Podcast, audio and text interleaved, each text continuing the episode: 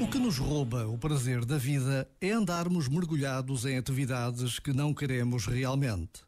Uma vida exclusivamente baseada no dever, no tem de ser, é um processo de envenenamento auto-infligido. A solução também não está em largar tudo e fazer apenas o que nos apetece.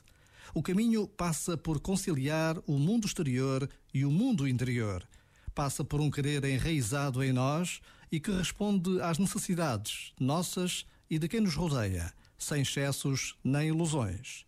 Resgatar o prazer de viver passa por isto: escolher o que realmente queremos. Já agora, vale a pena pensar nisto. Este momento está disponível em podcast no site e na app.